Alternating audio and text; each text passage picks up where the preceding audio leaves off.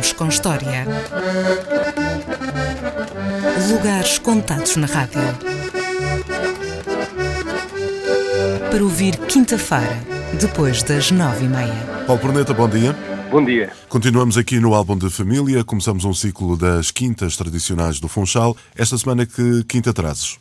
Esta semana, ficando ali na zona da, da. Portanto, nós fizemos a Quinta Magnólia a semana passada. Aliás, Justamente. falta dizer é um dado importante, fundamental, que a Quinta passa a ser mais ou menos do domínio, portanto, aberto ao público em 1931, quando eh, é ali instalado o, o, clube, o clube inglês, o British, o British Club. Aliás, nessa, nessa instalação há uma, uma pequena casa que fica na, na parte oriental da Quinta, que é, parece que chamava o Palm Club, que era uma espécie de clube para as crianças, ou para os jovens que frequentavam o clube, que eu julgo que seja uma das casas da antiga Quinta Pereira, da tal que foi incorporada lá. Entretanto, ali naquela zona existia ainda, em baixo, na parte sul da, da Quinta Magnólia, a Quinta Pércula, eu, eu julgo que é Pércula mesmo e não Pérgula, embora já tenha visto dessa maneira também, mas no mapa dos Irmãos Trigo, que é bastante exaustivo, ela aparece como Pércula. A Quinta do Sol, que deu o nome a- ao, ao hotel que lá está, e que ficava, portanto, estas duas quintas ocupavam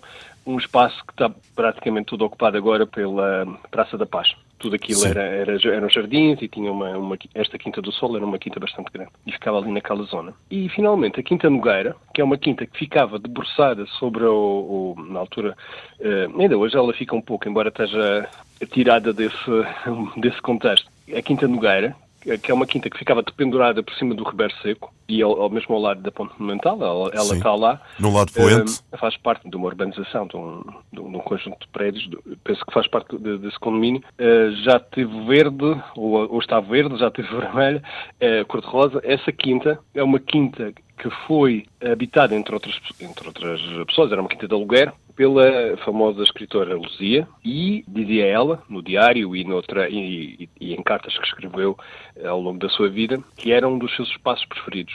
É fácil de perceber porquê. Sim, porque ela dizia que eh, era uma quinta muito completa, porque tinha aquela, aquela preponderância por cima do, do, do Ribeiro Seco, não é? E, portanto, via, ela ficava para lá da ponte, aquela, toda aquela sensação de atravessar uma ponte, não é? Um sítio para chegar ao outro, e estava, estava excluída um pouco do Funchal, fora do Funchal, mas dentro do Funchal, e sobretudo era rodeada por flores, tinha muitas flores. Ela fala muito dos cheiros da- das daturas que são as trombeteiras, eh, nas margens do Ribeiro Seco, to- toda aquela margem do Ribeiro Seco, na altura que ela lá morava, que foi durante o fim da Belle Époque e depois, durante grande parte da vida dela, ela, eh, ela habitou essa quinta, pelo menos esporadicamente. Há lá uma Eh, casa de traça antiga. eh, é ainda desse tempo? Enquanto Sim, é quinta? essa, essa, é essa mesma casa, uma que tem janelas arredondadas em cima, se não me engano. Isso é a Quinta Nogueira, a Quinta da, da Lucia. E, portanto, ela, ela, hum, fala muito de todo o ambiente à volta da Quinta, sobretudo do cheiro das flores, da, dos cheiros que vinham do, do, do, Ribeiro, do, do Ribeiro Seco, naquela altura. O Watley, o, o americano que tinha comprado a Quinta, o inglês que tinha comprado a Quinta Magnólia, eh, tinha hum, ajardinado toda aquela zona, portanto era, uma- era um, um sítio bastante, bastante aprazível. Ao Eh, longo da Estrada Monumental, da atual Estrada Monumental, existiram ao longo do- dos anos várias quintas, percebe-se porquê, porque eram zonas Sim. próximas do Funchal. Para chegarmos ao Funchal vínhamos praticamente sempre à mesma cota e depois tinham uma vista sobre o Atlântico, sobre o oceano. Sim, ela, ela fala disso também. Aliás, isso é o que fazia com que essa quinta fosse de especial perderação dela, porque não só tinha todo esse ambiente das flores, mas tinha uma vista, conseguia ter uma, uma abertura por cima do mar, ali onde ela está, porque fica suficientemente alta, e por cima do, da, da, da foz do Ribeiro Seco. E de facto é uma, é uma referência que ela faz. A Luzia tinha muito apego ao mar, ao oceano, e ela fala várias vezes de como vê o seu amigo, como é que era como ela tratava o mar, Sim. como vê o seu, o seu grande amigo a partir da, da, da, da quinta. Esse É. romantismo que, que está patente, enfim, nas quintas eh, tradicionais do Funchal são, eh, pode dizer-se, um, um, eh, digamos que um input da, da comunidade inglesa, ou não? Sim, e penso que é sobretudo, penso que é sobretudo daí que vem. Eh, tudo indica que seja. Eh, o- nós apanhamos com esse, essa, essa tendência, não é? Do, do, de, a partir de meados do século XIX, uh, que, se, que, se, começa a manifestar muito intensamente uh, para os fins do século XIX e na, já na, na Belle Époque também. Uh, aliás, a própria Luzia, muitas vezes, ao, ao descrever as, as, quintas e os sítios por onde ela passava, tinha essas referências. Da, nós, quando lemos essas descrições, imaginamos, imaginamos num, num ambiente tirados, de facto, de um, de um filme romântico. De um, de um, Justamente são, são, às vezes são espaços que até estão abandonados e com Sim. a vegetação muito crescida por cima dos passeios, da, dos, dos, monumentos, dos, dos jardins, do, da casa em ruínas. Mesmo ao fim de tantos anos e todas essas circunstâncias, no caso em que das quintas que estão abandonadas, ainda está latente, apesar de tudo, esse romantismo.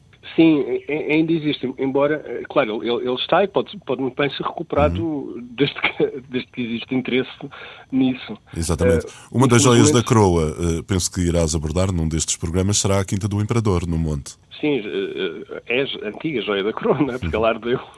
Está, está só nas paredes, esperemos que, que, seja, que, seja, que volte ao seu, ao seu esplendor. É, essa era uma das, de facto, era uma das, das, das quintas de, de, maior importância na, no, no contexto do, do Funchal, pelo menos.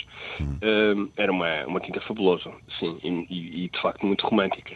Muito bem, havemos de abordá-la. Paulo Perneta, eh, chegamos ao fim do nosso tempo. Para a semana voltaremos com outros, com outros lugares absolutamente fabulosos aqui na cidade do Funchal, que são essas quintas tradicionais. Amanhã voltamos aqui à rádio para falarmos sobre ruas, ruas da cidade. Sim, até amanhã. Até amanhã então.